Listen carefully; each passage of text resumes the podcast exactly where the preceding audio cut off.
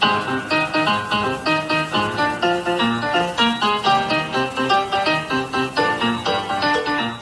家好，欢迎收听具体接力，我是王璐。那今天我们的主题是讲肩颈问题。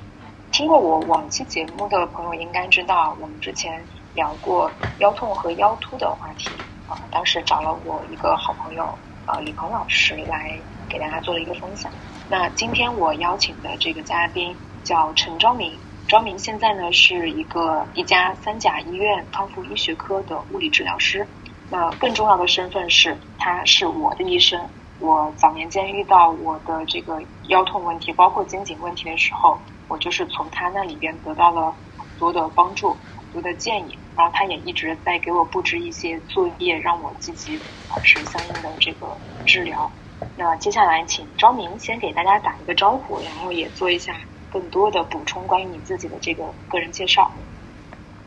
Hello，大家好，我我是陈昭明。嗯，我本身呃，我我的学历学位是一个物理治疗硕士，包括我的本科专业，我的本科专业其实也是康复治疗学的一个物理治疗方向，就可以说我从头到尾都是一个根正苗红的物理治疗出身的物理治疗师。呃，本身现在是世界物理治疗师协会会员，也是美国物理治疗师协会会员，并且是浙江省康复学院的一个讲师。嗯。呃，这里需要特特别提到一点呢，是我是持证上岗的啊，持证上岗是由国家卫健委发的证的主管物理治疗师。这里我们关于物理治疗师和康复治疗师的问题啊，大家收听王姐之前的博客可能会看到很多康复治疗师的介绍，呃，但是我个人呢是比较喜欢称呼自己为物理治疗师的。嗯，这里我可可以给大家稍微厘清一下这个概念啊，这个概念上的事情。康复治疗师呢，本身是我们国家卫健委发的证上，我们叫做康复治疗师。呃，但是在国外，康复也就是我们 rehabilitation，它是一个很大的概念，很大的一个专业，它下属是分为很多的职业的。那主流的一些职业主要有物理治疗师、作业治疗师以及言语治疗师，呃，但可能我们呃国内起步稍微晚一点，然后早年间为了满足人才需要，所以说需要我们作为一名全才，就是物理治疗也要做，作业治疗也要做，言语治疗也要做，所以通称为康复治疗师，包括证上也是康复治疗师。但是随着时代的发展，我们现在在医院里面其实。都是处于一个分工合作的状态，就是在医院里，我们也是有物理治疗、作业治疗和言语治疗的分别的啊，分别的。所以我更爱称自己为一名物理治疗师一些啊。但是你要问我的证上是什么，那我是康复治疗师。好的，一段非常详细的介绍。那我其实平常给招明的备注也是备注的物理治疗师，我会直接备注 PT，就是我的陈 PT 老师。呃，然后。因为是这样子，我我跟昭明，包括我们认识了之后，我觉得从他那里面获益很获得的帮助很多。然后呢，我就安利我身边各种各样，什么脖子疼、腰疼、腿疼、脚疼的朋友去找他，去找他治疗。但我们今天聊的这个肩颈话题啊，说实话，我觉得我我过往在肩颈上的困扰其实相对比较少，这个张明也知道。但是身边还是有一些同事，就是可能还挺受这个问题困扰的。我也想问一下张明，是不是在你平常这个工作过程接触下来，有一些这种案例，包括一些特殊的这种病人吧？他们遇到的问题有哪一些是可以分享一下的？呃，如果说要说一些特殊案例的话，嗯，比较少啊，稍微少一些。但是你日常会遇患肩颈问题的人，其实非常多的，从轻到重特别多。但是你要说比较严重的几类，呃，我给大家分享个案例吧。嗯，他是一位青年男子啊，青年男子，呃，可能还比我小两岁，但是他深受这个肩颈痛啊，肩颈痛引起的头痛，是已经三四年了。呃，厉害到什么地步呢？厉害到他晚上都睡不好觉，呃，可能一晚上的一个有效睡眠时间就半个小时、一个小时这样子。然后他求医也是求的非常多。拍了很多很多的片子，那片子上呢都显示他的颈椎没有什么大问题啊，仅有很小的一个颈椎间盘膨出啊，颈椎间盘膨出，并且是没有压到脊髓的，最多压到一点硬脊膜。呃，这个专业名词我等会会发出来啊，等会会发出来。大家其实可能平常拍片子的时候也会看到这些东西。那么它的一个症状其实和它的一个片子上的一个表现是不相符的。然后后期他甚至是需要用一些抗抑郁药的支持，呃，并且会跑到省外去啊，跑到省外去找一些嗯他在 B 站上看到的医生去做治疗，呃，当然效果不佳啊。那那大家可以想象，他的如果说他症状不是特别严重，他在当地能做，甚至在我们省会城市能做，他是不会跑到外地去的，就已经开始有点。求求寻江湖游医的一些概念了，当然我不是说他的医生是江湖游医啊，但是就已经有点病急乱投医的感觉了。呃，关于这个病人，我其实是帮助他在治疗上，我们是做了很久的。呃，我对他的治疗可能有将近一年啊，将近一年，因为他的一个整体的症状其实是从脚开始的啊，就是他只是最后的症状表现在颈椎上。但是呢，他的一个问题，我看下来，其实最终是来源于脚啊，来源于脚，导致他的整个人的重心是比较偏前的，然后他的整个后背的肌肉啊，后背的几乎全部肌肉都是非常紧张的，然后最终反映在了他的一个头痛上。嗯，他的头痛呢，主要表现为，嗯，我给大家稍微讲一下他的头痛严重到什么程度吧，就是没法开车，开车开个呃三四分钟就有点发晕了，然后会表现为很明显的精力不足，就可能说走个五六百米就感觉很累了。想回去睡觉了，但是呢，他的睡觉是一个无恢复睡眠。无恢复睡眠是什么概念呢？我们大家都知道，睡眠是让我们人的一个精力做一个恢复的，但是他在睡眠过程中，他感受到的只有疲惫，就是睡眠对他来说不是一件可以让自己恢复的事情，而是一种折磨啊。像这个病人，我觉得是比较有意思的。呃，一般来说，很少有病人会发展成这样，会发展成这样。呃，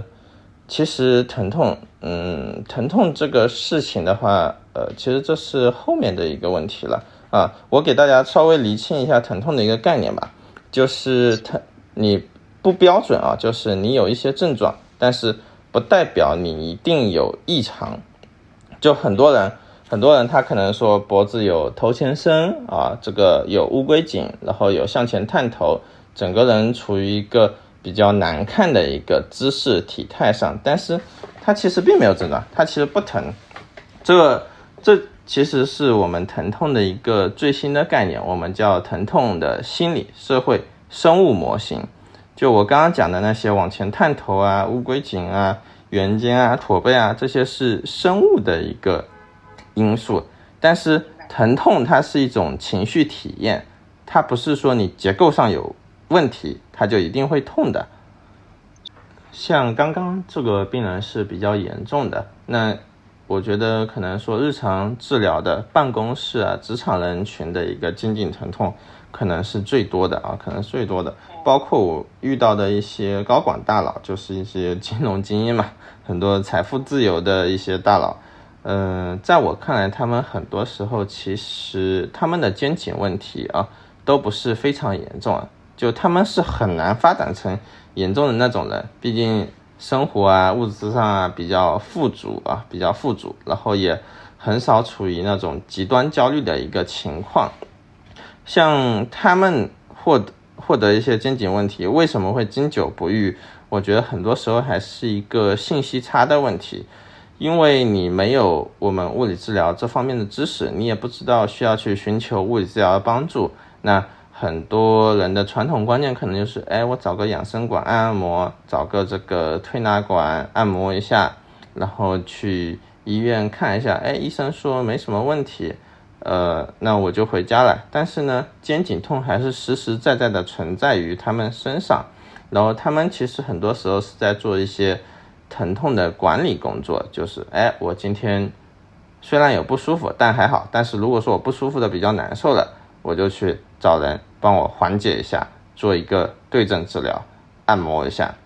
那我爽了。然后过两周我再来，那他相当于做了一个保健工作，做了一个保健工作。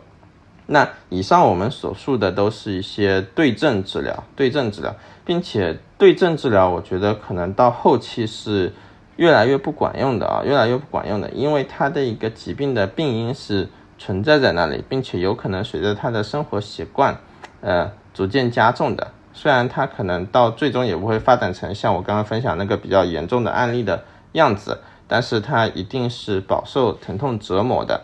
嗯，但是像很多这种睾丸大脑，你如果说对他的一个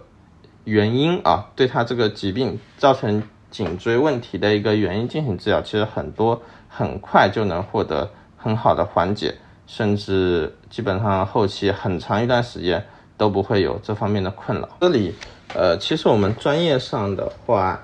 呃，专业上国内的话是把颈椎病分为六型，但是国际疾病编码是把颈椎病分为四型。啊，我下面尽量用通俗的语言为大家介绍一下这四种颈椎病啊，从轻到重，从轻到重。嗯，第一种颈椎病呢，它是呃表现为一个活动度不足，就是你的一个颈椎活动起来有障碍。呃，什么意思呢？比方说你向左转头啊，向右转头的时候，你会感觉，嗯，你的脖子好像没有那么灵活，或者说你向左转头幅度比向右转头幅度要小很多啊，或者比方说别人可以呃一转头看到侧面，你不可以，你一转头可能只能看到。呃，旁边一点点的距离，啊，这些是属于活动度不足，包括这些病人他的一个低头和抬头的幅度，呃，也比正常人要小。嗯，像有些人一抬头，哎，我眼睛可以平视天花板，但是有些人一抬头，可能只能看到前面的黑板，啊，包括低头有些低不下去，会觉得后面扯住了。那在这种其实是最轻的一型啊，最轻轻的一型，然后是我们。叫颈椎的一个运动协调障碍啊，颈椎运动协调障碍，它主要表现为什么？表现为颈椎经常容易嘎嘣嘎嘣响，就有些病人，有些病人他平常工作累了，然后他向左侧一下头，向右侧一下头，然后他颈椎就发出一连串的爆裂的声音，一连串爆裂的声音，或者说很容易颈椎产生响声，呃，并且你的颈椎在活动的时候是。没有那么自如的啊，这些都是一个运动协调障碍的表现，运动协调障碍的表现。然后再接下来是我们有些人他可能说有头痛啊，有头痛，这个等级其实跟刚刚这个有弹响啊是差不多的。那有头痛的话，就是你颈椎的一些问题已经引起了你的后脑勺的一个疼痛啊，甚至会疼痛到前额啊这些啊，这些是。颈痛伴头痛的一个概念，然后最后一种呢，就是颈椎病，它其实已经引起了手麻了。那手麻有很多种原因，但是你最先要排除的就是颈椎病。呃，我的建议是，一旦你出现手麻的问题，并且它不是一过性的啊，它不是一过性的，那我建议你及时去医院就医，去排除一下，你拍个颈椎的磁共振片子啊，啊。啊，这些这样能有助于你及时的发现颈椎的问题，因为你一旦发展成手麻，说明神经已经开始受影响了，它可能受到你的椎间盘的压迫，也可能受到你颈椎的骨与骨之间的压迫。那压迫久了，你神经产生的病变了，那神经其实是没那么好恢复的，跟我们刚刚说的三种不一样。那呃，容易患。颈椎病的人群的话，我觉得还是一个办公族啊，或者说需要长期低头的人群，啊，或者长期需要劳作的人群，尤其是很多他双眼需要持续的盯着某个固定地方的人群，我觉得特别容易患颈椎病。明白，明白，讲的挺清楚的。有分四个类型，那是不是你平常接触的这些病人里边，很多人都要等到头疼了才开始想到说去看看自己颈椎，找找专业治疗东西，而且甚至我我的感受是，身边很多人他意识不到要怎么去解决，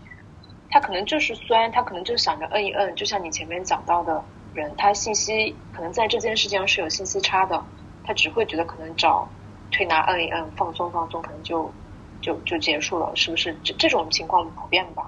呃，这种情况其实是非常普遍，这种这种情况其实是非常普遍的，这也来自于我们呃老祖宗一些传统智慧嘛，嗯。智慧是什么？嗯，中医上有这种阿是穴嘛，说白了就是你哪痛摁哪，呃，或者说会引起你那个疼痛的地方，它找个附近的这种穴位摁进去，然后摁完了以后，你就会觉得啊好舒服。但是呢，这种情况很多时候我不知道大家有没有体会，你这样子摁完了以后，虽然刚摁完的时候是蛮舒服的，但是呢，过个十分钟、二十分钟，或者说一两个小时。疼痛又会回来找你，甚至有一些比原来要更严重一些、更难忍一些啊。当然，大部分情况是跟原来差不多，就它只是一个很短期的控制性的办法。嗯，明白，明白，了解。那我现在以我自己为例啊，就是我呢是一个没有因为肩颈出现头疼的人，这是我比较幸运。然后呢，我偶尔会有落枕。然后我总体整一个人的体态其实是有比较明显的头前伸的，就是从我这样一个描述和你对我的了解来看，你觉得我身上现在这个问题应该怎么来做一些改善或改变吗？嗯，如果说我们从，就如果说你不是一名社畜啊，就是你有充足的时间和精力。去处理这些问题的话，我是建议你去处理的。如果说没有一个充足的时间与精力去处理的话，我的建议是，你就不要把它当成一个问题。就很多病人他的一个颈椎问题，很多时候是慢慢被自己吓出来的。我举个例子，像以前有个他因为腰痛找我的病人啊，但其实是骶髂关节疼痛，骶髂关节痛，他痛起来的时候都走不了路。后面他骶髂关节好了，但是，呃，有一次他后面来找我复诊的时候，他说他的一个颈椎，呃，连着痛了两三个星期，呃，我说为什么？呃，因为其实我之前诊断他的颈椎其实问题是不大的，基本上结构啊什么都是 OK 的。他说就是，呃，他去按摩就因为因为他距离我住的比较远嘛，然后他就是日常去。爽一下大保健的时候，呃，师傅跟他讲说，哎，你这个颈椎好硬，可能有问题。然后当晚回家，他就开始脖子痛了。但是在过去的二十七八年里，他说他基本上从来没有意识到脖子疼痛过。然后这脖子疼痛了两三周才缓解。就是说我们结构上有异常，但是我们是不一定有症状的。只有在你认知到这个事情的时候，就是你的心情会为此感到焦虑的时候，很多时候啊，病人他的症状就出来了，症状就出来了。嗯，明白，确实是。那我我好朋友也是你的病人卓 T T 同学，他是不是有一些问题是自己被自己吓出来的？嗯，他的心很有可能。呃，我我觉得他的心态其实是蛮好的。他的问题很多时候还是来源于一个比较综合性的问题吧。他他其实有平衡感方面的问题，就是他的一个眼球活动不太好，眼球活动不太好，就导致了他的一个呃平衡。就我就大家知不知道我们有有有一个掌握平衡的机制？我们是前庭神经啊，前庭窝神经应该说是那前庭啊，然后。眼球啊，还有一个足底，就是你的脚底板的一个本体感觉，共同组成了一个你的平衡反应。如果说，呃，我这么给大家讲，如果说你站在那里的时候觉得摇摇晃晃啊，不稳的，那你的一个颈椎是不是很容易获得一些过度使用的损伤，就导致你的一些颈椎肌肉过度收缩，那么就可能产生一些相应的问题。嗯，明白，明白那呃，回到刚才那个话题，就是说，我现在有充分的时间，可以给我自己做一些改变啊。那我可以做哪些事情？比方说，我是一个容易落枕的人，呃，先说落枕做哪些应对吧，然后可能就是日常我做一些哪一些改善，能够让我不要那么容易落枕，或不要那么容易肩颈酸胀。呃，我这么说吧，第一个是落枕啊，第一个是落枕的时候，呃，我们我们分两块来讲，第一块是你落枕的时候应该怎么去应对。嗯，大家都知道，呃，我们落枕的时候一般表现为，呃，头往一侧转不过去，或者说头往前啊、往后啊啊都没法动，就是你的整个脖子是僵硬的。很多很严重的落枕，甚至脖子一动就疼，一动就疼，导致他不敢动。啊，这个时候，嗯，其实落枕呢，它是我们颈椎肌肉的一个保护性痉挛啊，保护性痉挛。在这种保护性痉挛的情况下，我对大家建议就是，你不要去反抗它，你要躺平。这个和我们夜里的时候小腿抽筋啊这些是一样的。就大家会不会发现，你夜里的时候小腿开始抽筋啊？当然，大家不一定都有这方面的经历啊。你小腿开始抽筋了，那你。如果说把脚背往下往下去，把整个脚背像我们跳芭蕾舞的人一样伸伸直，那么它的这个痉挛很快就会过去。但是你如果说硬要跟它对着来，那也会很痛。那落枕的时候其实也是一样的。我打个比方，你往左转头的时候痛，但是往右转头的时候还好。它这时候你的肌肉其实就是在警告你，哎，你不要往我这边转了。这时候你不要一定要把你的活动度掰正、掰直，你就顺着它。什么意思呢？就比方说，它让你左转头的时候痛啊，右转头的时候不痛，那么你就要向右转头。然后，比方说你往前的时候痛，往后的时候不痛，那么你就向右转头的时候，基础上再加上往后仰啊，把头往后仰一点。呃，目的是什么呢？目的就是让这块肌肉。放到它一个比较短的位置上，其实就是让它的痉挛，它的一个高张力表现没有那么厉害。然后在这个位置上，再对你的一个痛的位置进行一个冰敷啊。大家注意，落枕的前两三天内，前两三天内，尤其是一两天内，四十八小时内，你尽量是做一个冰敷，而不要是热敷。很多病人他热敷了以后，都存在不同程度的加重。并且有可能落下病根啊，有可能落下病根，因为它肌肉它本身就是高张力表现，呃，我们所要做的就是不再去刺激它，降低它的一个肌肉性，就是让它不要那么兴奋，让它冷冷静一点。但是你这时候如果说去增加它的兴奋性，那它就会啊，我痛给你看。然后我们讲一下呃，如何去预防落枕这个东西。落枕它其实和你颈椎病是有强相关性的。很多时候，呃，那我们知道落枕很多时候发病都是，呃，你有可能说在睡觉的时候，呃，一侧睡，侧睡，并且你侧睡的那一侧一直在吹风，吹电风扇啊、空调啊什么之类的，这个大家是很容易避免的。但是，呃，其他的因素啊，其他因素啊，你容易落枕，其实就跟你颈椎可能有我刚刚说的一个运动协调障碍，就是你颈椎本身就是容易弹响啊。啊，这些有一个相关性。呃，如果说大家是属于容易落枕人群，我的建议是你去找一下物理治疗师。你不用说在那里做很多的治疗，你就是学几个动作回去，学几个呃对颈椎有好处的动作回去，慢慢的把我们的一个颈椎练平衡，然后你就会没那么容易落枕了。当然，在换枕头这件事情上也很重要，换枕头和床垫上。这个我们后面再讲，没关系，我觉得这个可以提前，就是跟落枕可能特别相关的枕头或床垫的技巧，我觉得可以在这个部分讲。啊，那就跟头疼一起讲吧。其实枕头上的话都是一样的，枕头上都是一样的。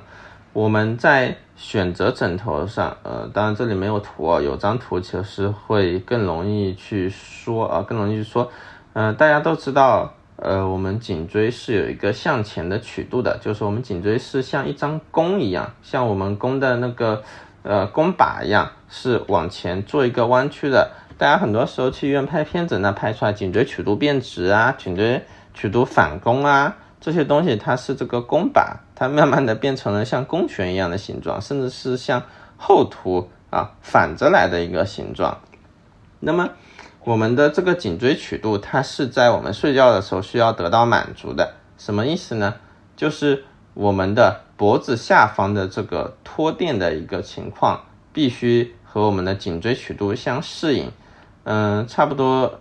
呃，你如果说是喜欢仰躺睡的人群，那你的枕头在脖子下方的一个高度最好要有自己的一个拳头那么高。如果是喜欢侧躺睡的人群的话，那你这个托垫的高度要有自己的一个半拳头那么高啊。呃，这里我的一个拳头和一个半拳头指的是你躺下去，枕头产生形变了以后，它还有那么高的一个高度啊，不然的话它撑不起你的脖子的，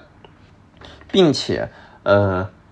除了脖子这里，你的头部啊，头部就你的后脑勺那一块反而要稍微低一些。我说完这些，大家是不是想起了一个乳胶枕？但是。很多乳胶枕，它的一个脖子那里的高度，就你的脖子颈椎曲度的下方的一个高度，它有点太高了，它有点太高了，它太高了其实也不舒服。呃，我们选择枕头上的时候，呃，目的就是我们躺下来的时候，我们脖子前方的一个皱纹，就脖子前方的皱纹尽量是舒展的，就你整个脖子是。在躺下来的时候，前方是不会产生任何皱纹的这种这种情况，那么是对你来说比较好的一个枕头。其实我我讲起这个颈纹，呃，很多女孩子可能比较在意啊，很多很多病人也和也和我说过比较在意这个事情，但其实很多时候都是由于嗯不科学的枕头选择造成的。哦哦，对哦，这个我还确实没有注意到，我以为单纯是。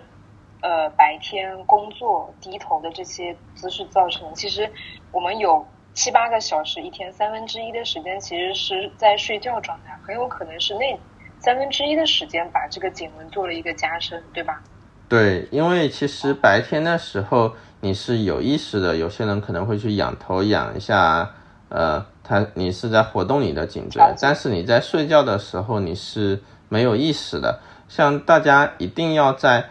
呃，我们日常经常会接触的事情上去下功夫，尤其是睡觉，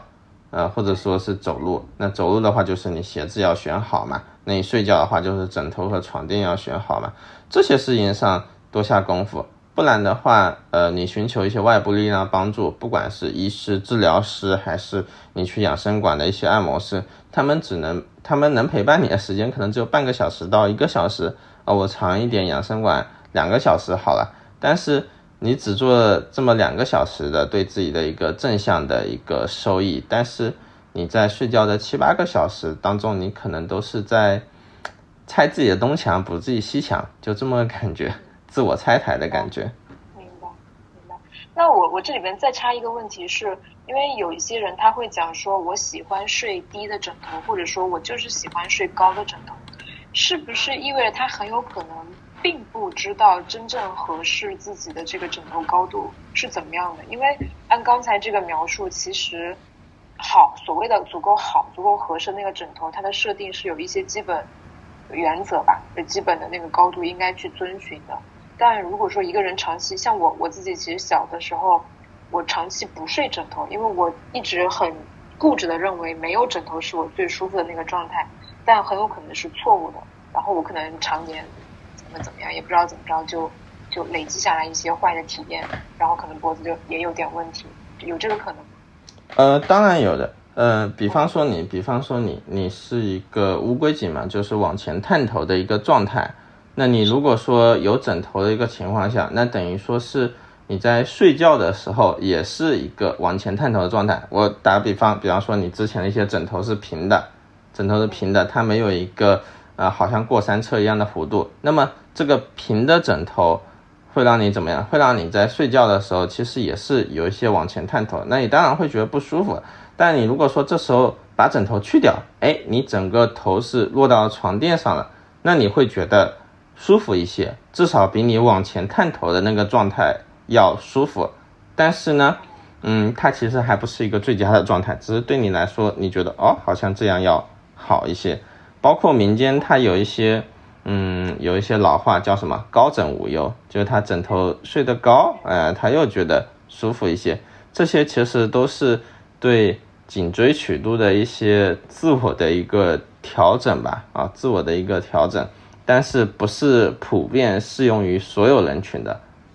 明白，明白了解。那反正总归一句话就是，根据自己实际的情况调整好这个枕头对和床垫。它可能是能让我们一天占三分之一时间的这个时时长里边，尽可能舒服，或者说尽可能得到保护的。可能有些人还不止一天的三分之一时间了，有些人周末在家可能是三分之二的时间。好，那个另外我插一句啊，就是枕头的话，大家最好不要在网上购买，最好是去实体店试。这个虽然麻烦一点，但是是为自己负责，但是为自己负责。嗯那像现在流行很多的材质啊，和很多的造型，这方面你有什么推荐或者说建议？去试的时候，我的建议是，呃，我之前其实很多病人用过很多枕头，然后我们我其实和很多病人我们合作，我们也是在探寻市面上到底哪种枕头，呃，比较好一些。那我看下来，呃。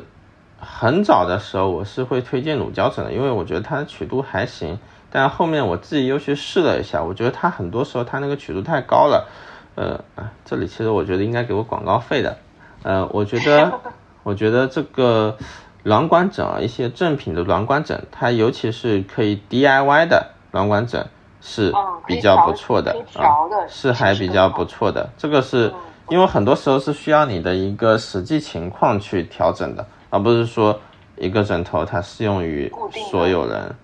啊，或者说你能创造出一些嗯 DIY 的枕头来也都可以，也都可以。像我我我很多时候给病人试枕头，呃，是他脖子的问题的时候，我就会用一块大毛巾，大家可以理理解为大浴巾，大浴巾我稍微卷个卷，卷个卷，一边卷的高一点，一边卷的低一点，然后我让他躺上去，哎，病人觉得没有颈纹的时候。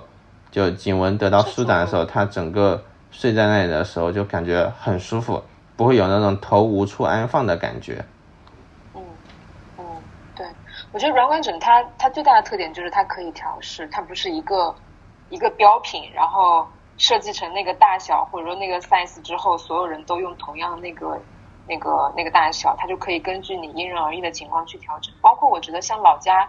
我爷爷奶奶喜欢说那个现做的这个荞麦枕，就是自己选择荞麦的填充量，然后稍微老人讲究一点，他确实也会缝不同的这个空间出来。以前我觉得确实有，他会把中间缝的那个少一点，两头缝的多一点。就是但凡这种人工手工 DIY 之后，其实确实有更适合自己那个颈椎的这个需求。嗯嗯。OK，那像床垫呢？我觉得床垫其实它要要适配的就是我腰椎和整个全身的一个曲线了，对吧？对，嗯，床垫上的话，大家很多时候，呃，在软硬上，软硬上，嗯，这里其实是涉及到一个木板床的问题嘛。像很多病人他有腰椎间盘突出，他这个睡木板床睡睡就睡好了，那很多老年人是这样子的。呃，这里其实也是大众一直以来的一个误解啊，我我稍微带两句啊，就是你结构上有异常，还是那句话，你结构上有异常不代表你一定有症状，甚至说你的一个症状它也不一定是你拍片拍出来的结构异常造成的，呃，什么意思呢？呃，什么意思呢？就是比方说我们腰椎间盘突出，但是有腰痛的人群，他的腰痛不一定。一定就是腰椎间盘突造成的。我们说腰椎间盘突出，它必须要有腿麻啊、腿无力啊啊，或者说一些特殊检查它是阳性的，它才能说明它这个腰椎间盘突出产生了症状。那你可以诊断为它的一个腰痛是由腰腰椎板突出造成的。但是此外，其实我们腰痛有很多很多种的情况。然后大家有没有发现，很多时候睡硬板床睡好的，呃，有很多中老年人，但现在有慢慢的有像年轻人。发展的一个趋势，原因是什么？原因是很多病人他其实他的一个疼痛是来源于关节卡的太死了，就是他的一个曲度太大了。就我们说骨盆前倾，呃，有些病人可能有骨盆前倾，有些病人是有症状，有些病人是无症状的。我们就单说有症状的那一群人，有症状的那一群人，他在躺下来的时候，他的一个曲度是得到舒展的，就是他的一个曲度没有锁的那么死，没有增大，就这个弓它两头没有被施加一个压力，那么它被舒展，舒展以后呢，它关节间的压力就变小了啊，那他就觉得舒服了。但是这不代表木板床它就适合你们所有人，很很多，包括很多病人他也会很疑惑，他说：“哎，医生推荐我是用木板床，为什么我躺了没有用？”那其实床垫的选择上，我们要怎么去选啊？怎么去选？嗯，我打个比方，一个十厘米的床垫，你往下压，你可能能把它压到四厘米，你用一个拳头，用全身的力量把它往下，你压到四厘米，就我们遵循一个。差不多三比一啊，三比一的一个呃软硬度就 OK 了啊，就 OK 了。然后我自己很多时候睡的，包括很多病人睡的，嗯，他们都告诉我，嗯，席梦思其实很多时候差不多。像酒店的床，它很多时候就太软了啊，酒店床很多时候就太软。然后一些寝室的那种床，就大学生寝室那种床就太硬了。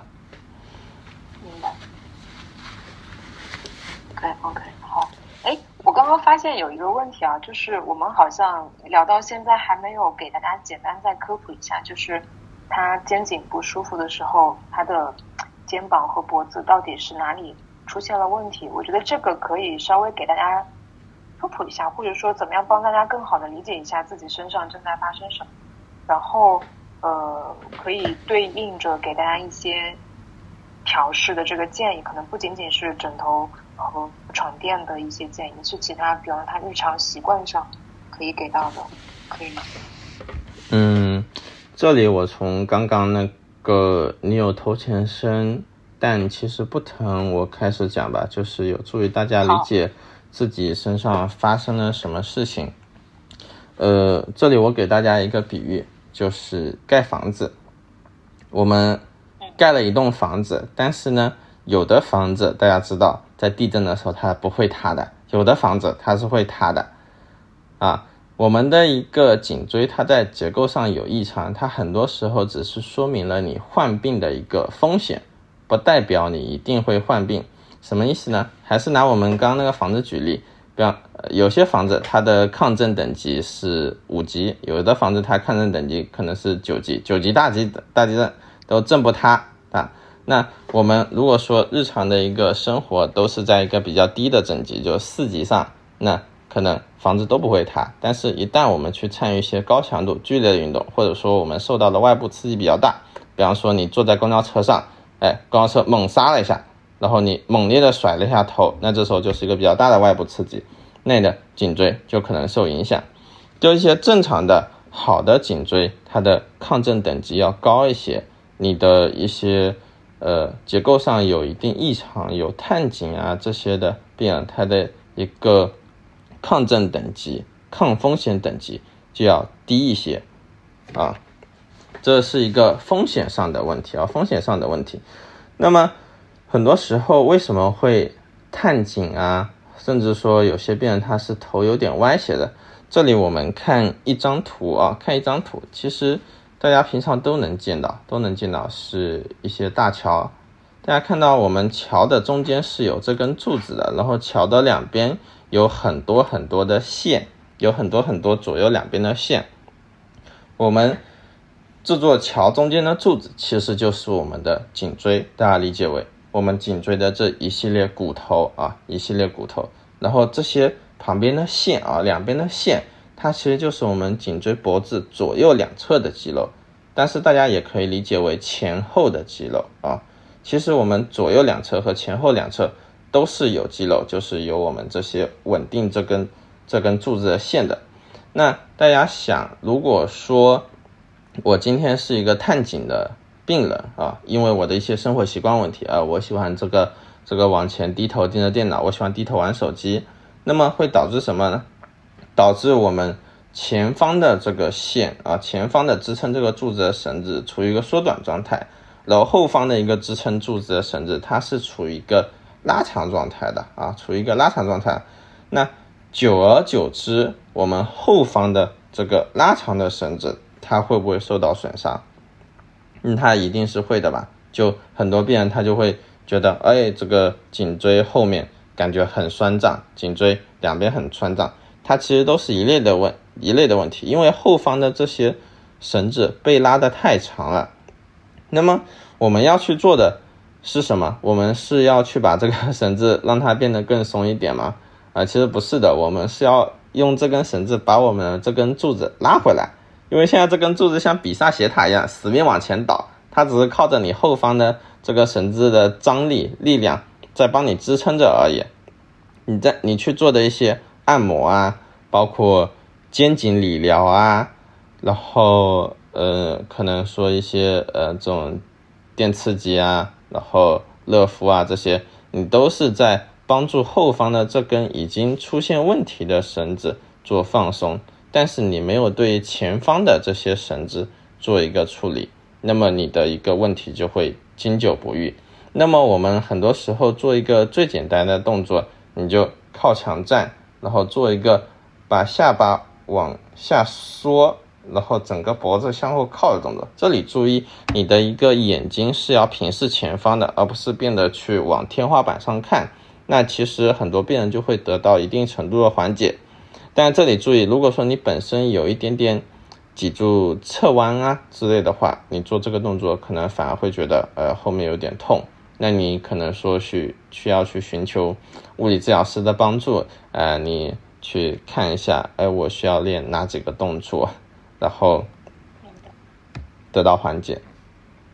嗯嗯，明白。哎，刚刚有提到一个提醒，是说眼睛要看前方而不是往上，这个是为什么呀？呃，因为你如果说眼睛往上的话，你的一个颈椎曲度其实还是不对的。呃，我们颈椎是分上和下的。呃，在我们探颈的情况下，我们的下段颈椎是往前下方，然后上段颈椎是往后后上方。那么我们在缩住下方的时候，我们是在把下段颈椎往后下方做。但是我们要去纠正我们上段颈椎的问题的话，我们上段颈椎是要往前下方去做一个收缩的，就我们尽量要保证我们的眼睛是平视前方的。如果说你去看天花板的话，那等于说是大家一起在做往后上方，那可能会加重上颈段的问题，可能会产生头痛啊之类的。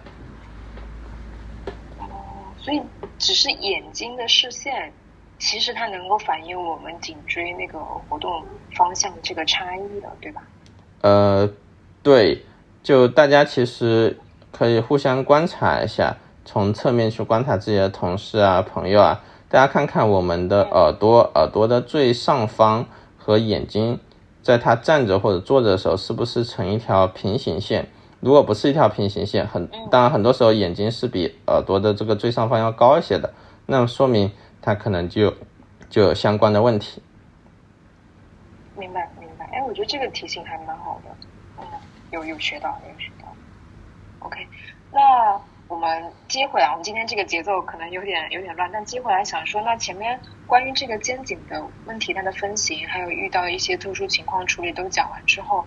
你作为专业医生，会建议大家采用什么样的一些方式吗？比方说，他要做哪一些治疗？那当然，更重要的是，可能分享一下日常他能做点什么，让自己不酸不痛，精气神儿好一点，状态好一点。呃，日常做点什么？日常，我想想，日常的话，那肯定是你生活环境要调整，呃，包括我们刚讲的枕头和床垫，然后你自己在工作的工位上，那你首先得把电脑调到和你的一个眼睛平齐吧，电脑的一个高度调到和眼睛平齐，然后。呃，在工作的时候注意一点，这个头不要尽量往前探。但是这里我要给大家理清一个概念，就是我们的一个标准姿势啊，标准姿势哦，我们这个把整个人挺起来，把这个胸挺起来，把颈椎挺起来，这个标准姿势固然呃是有一定道理，但是我们的说法是，最好的姿势其实是下一个姿势，什么意思呢？就是你保持一个姿势二十分钟了，你尽量起来就。活动一下，我们的标准姿势，它很多时候其实只是说你在这个姿势上可以维持的更久而不会累，那你你在维持你这个头挺直的一个情况下，那肯定比你歪着头做事它要轻松一些。但不代表你一直维持这个姿势就是对的，你得稍微的去活动一下。那么呃加上这个呃对你工位上就你对你生活习惯一些调整，呃其他的话就是嗯。你可以帮助自己前方的这些胸大肌啊，什么，呃，自己拿个筋膜枪啊什么的去放松一下。嗯，还有就是，呃，可以去观察一下自己有没有骨盆前倾啊方面的问题，因为很多病人他有颈椎方面问题都是由于重心前移造成的啊，重心前移造成的。那么你如果说整个肚子就你的一个腹肌是比较弱的，那也很容易患颈椎方面的问题。你可以。嗯，说白了就练平板支撑嘛。如果说你没有一些腰椎相关问题的话，你直接平板支撑练练，很多病人他的一个颈椎也会得到不同程度的缓解。嗯，我觉得这这一点可以重点 highlight 一下，就是在听的朋友们，平常可以做一些平板支撑类的动作，然后可能能够对你的颈椎不适有一些缓解。然后还有呢，就是。呃，相关的动作我觉得也可以再推荐一下，尤其是我觉得像平板支撑这种大家比较常常知道的，它也不需要复杂的描述，还有一些推荐的锻炼动作。嗯，报数。相呃这些动作科普起来不会觉得有点难吗？有点麻烦，没有视觉效果，好吧？那我们这趴对没有没有视觉相关的东西，就是就是就是像这种运动训练啊。就运动训练，我们一般，嗯，科普的就是最简单的那种，比方说我刚刚说的，哎，靠墙，你头往后，往后做一个后缩啊，你你下巴缩住，然后颈椎往后。那么其他的很多动作的话，我的建议是，就是我我不是需要你去很麻烦的去天天跑去康复医学课找物理治疗师啊，找医师啊这些，你其实很多时候你稍微抽个空，你去个一次。你学些动作回来，就对你很有帮助了。呃，你可，然后大家注意的是，你去学动作的时候，你最好留个视频，就是你把所有的动作要点都通过视频拍下来，然后回家可以去观看。这点我觉得会比较好。呃，真的不是很花时间的一件事情，可能你抽个半天，甚至两个小时都可以。像你就会给我写一个很长的运动处方。但是我这个人有时候偷懒，也没有完全照着练。但我觉得这个就是看每个人自己的自觉性，你有多重视这些舒适度的改善，你可能就会为他多花多一点时间，你就会有相应的收益啊，应该是这样的。对，我们写这些运动训练的时候，很多时候都是抱着万一练了呢的心态去给你们写的。万一练了就是造福人间。对，就是造福你自己。对，好，那我们这一部分就是运动的，先不展开，因为确实播客可能很难介绍。有没有一些小工具或者说产品推荐？我有，我我我之前有网友他专门问了我这个问题，就是说肩颈理疗仪，呃，从你们专业人士角度来看，到底是怎么看的？第一就是它的必要性，第二如果有，那它应该怎么去选择使用，怎么用之类，这个可以介绍一下。包括你，哪怕你觉得这个不怎么样，我也非常欢迎很客观、很中立的你的专业意见。的肩颈理疗，呃，我不想断人财路，我反正这个客观的评价一下这个东西，因为市面上的肩颈理疗，在我看下，呃，其其实有很多我喜欢的博主，就我在微博上冲浪的时候，有些我喜欢的博主接了这个广告，那也会推荐一些肩颈理疗仪啊，那么。在我看下，我觉得这些肩颈疗仪，它们的一个共同特点是，基本上都是对你脖子后方的一个肌肉做了一个放松，相当于你把这个按摩师请回家了，请回家了，那你不用去跑养生馆。当然这一点是非常好的，就是节省了你的一个时间。但是它对一个后方肌肉的放松，其实在我们的观点上来看的话，还是我刚刚说的那个颈椎模型的问题，像一个桥梁。我们如果说因为前方的绳子太紧了，导致后方的绳子变得拉长紧张，那你去对着他的这个受害者一直做放松，告告诉他你要放轻松，放轻松，那真的是对的吗？那么，但是我不否认它的一些疗效，因为你后面很紧张了，那你做完肩颈理疗以后，你会觉得还蛮舒服的。呃，但是大家也需要客观的知道，这是一个治标不治本的方法。呃，我的建议是，如果说你有肩颈理疗仪的话，那你肩颈理疗仪以及你的一些运动训练配合着使用，那会更好，因为。很多时候，光光我们的一个运动训练的话，可能没法去解除你后面本身有的一些紧张，后面本身有的一些紧张。那么我们在你肩颈理疗做完了以后，然后你再去做一些运动训练，那可能能起到一个很好的加成加成效果。因为我们的这些肌肉骨骼问题，很多时候都是需要系统性治疗，它不是说有有一张万能的处方。啊，一颗万能药，我吃下去就能好。明白，对，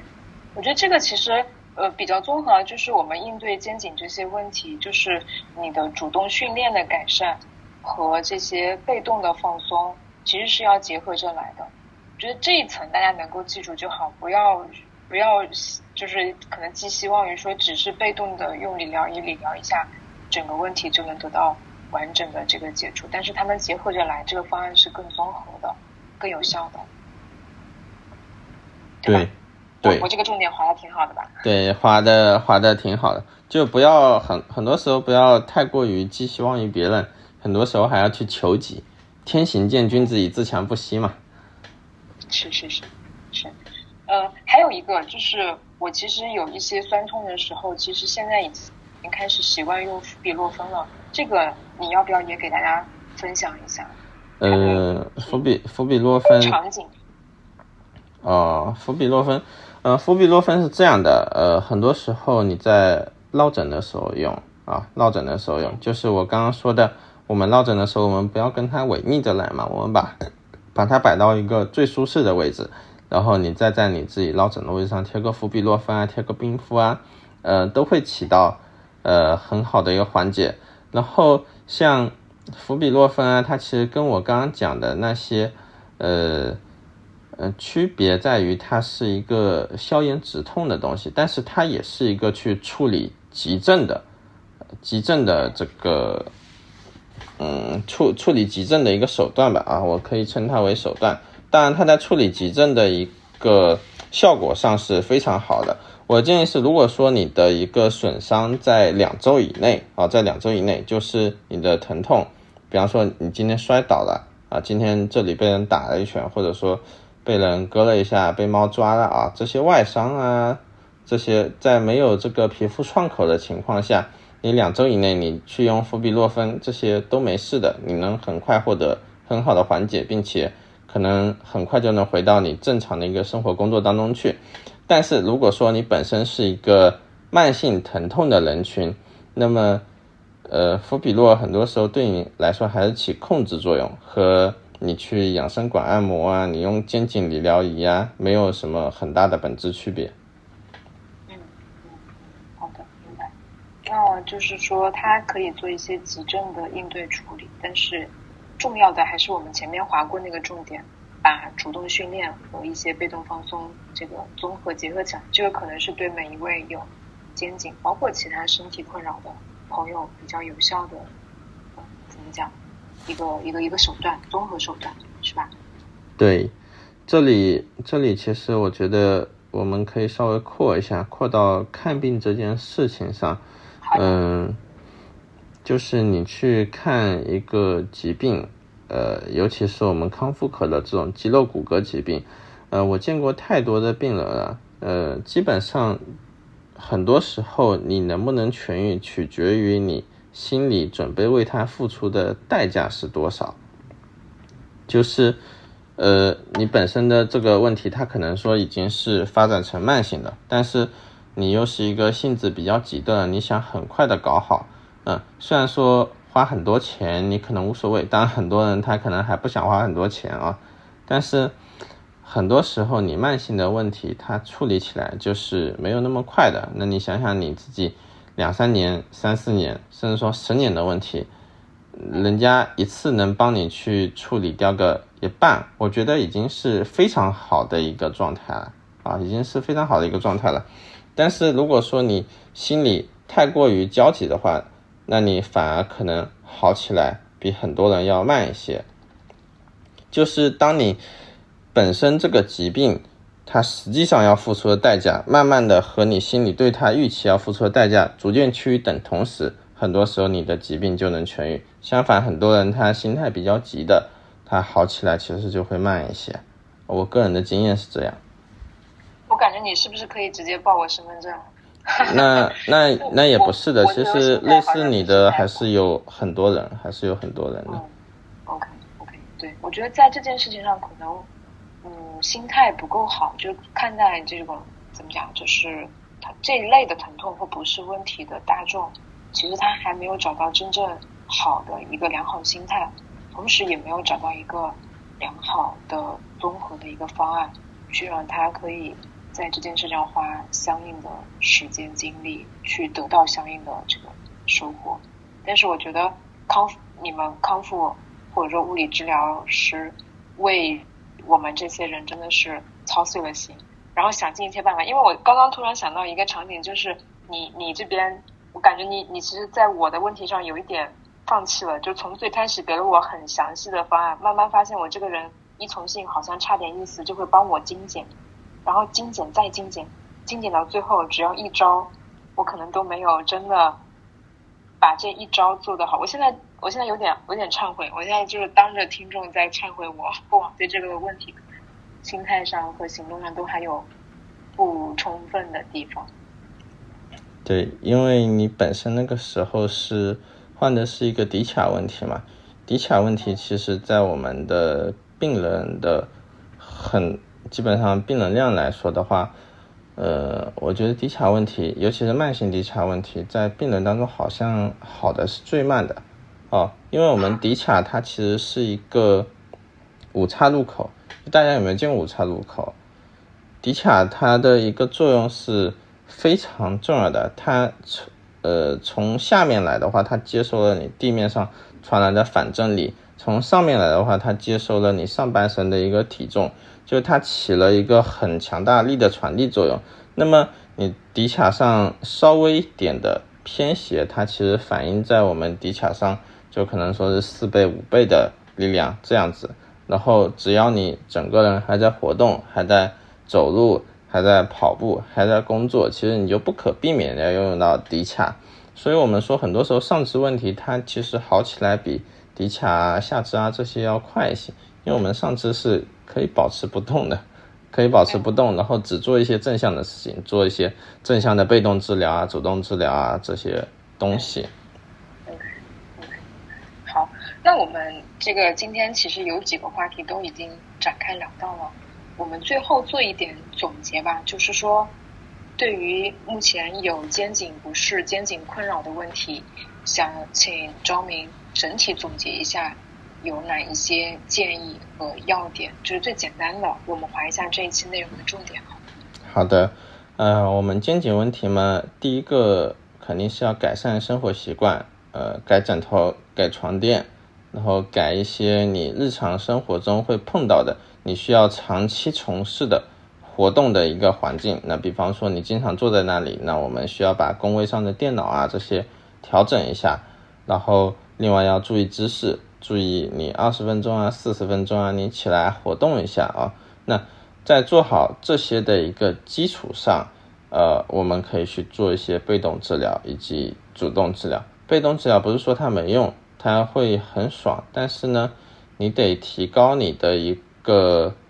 提高你的一个阈值，提高你的阈值，就是你得提高你的一个颈椎的抗震风险。那这个怎么去提高？就是靠你的一些运动去提高。尤其是正确的康复运动，这个我刚才说了。那你去医院，呃，找个靠谱一点的物理治疗师，让他教你一些动作，可能说不用很多，四五个、五六个这样子。你回家其实也不用付出很多的精力，因为我们很多时候运动训练，你隔天做，隔两天做，你一周有个两次或者三次做，可能说每次抽个半个小时，其实也就可以了。对你来说是一个。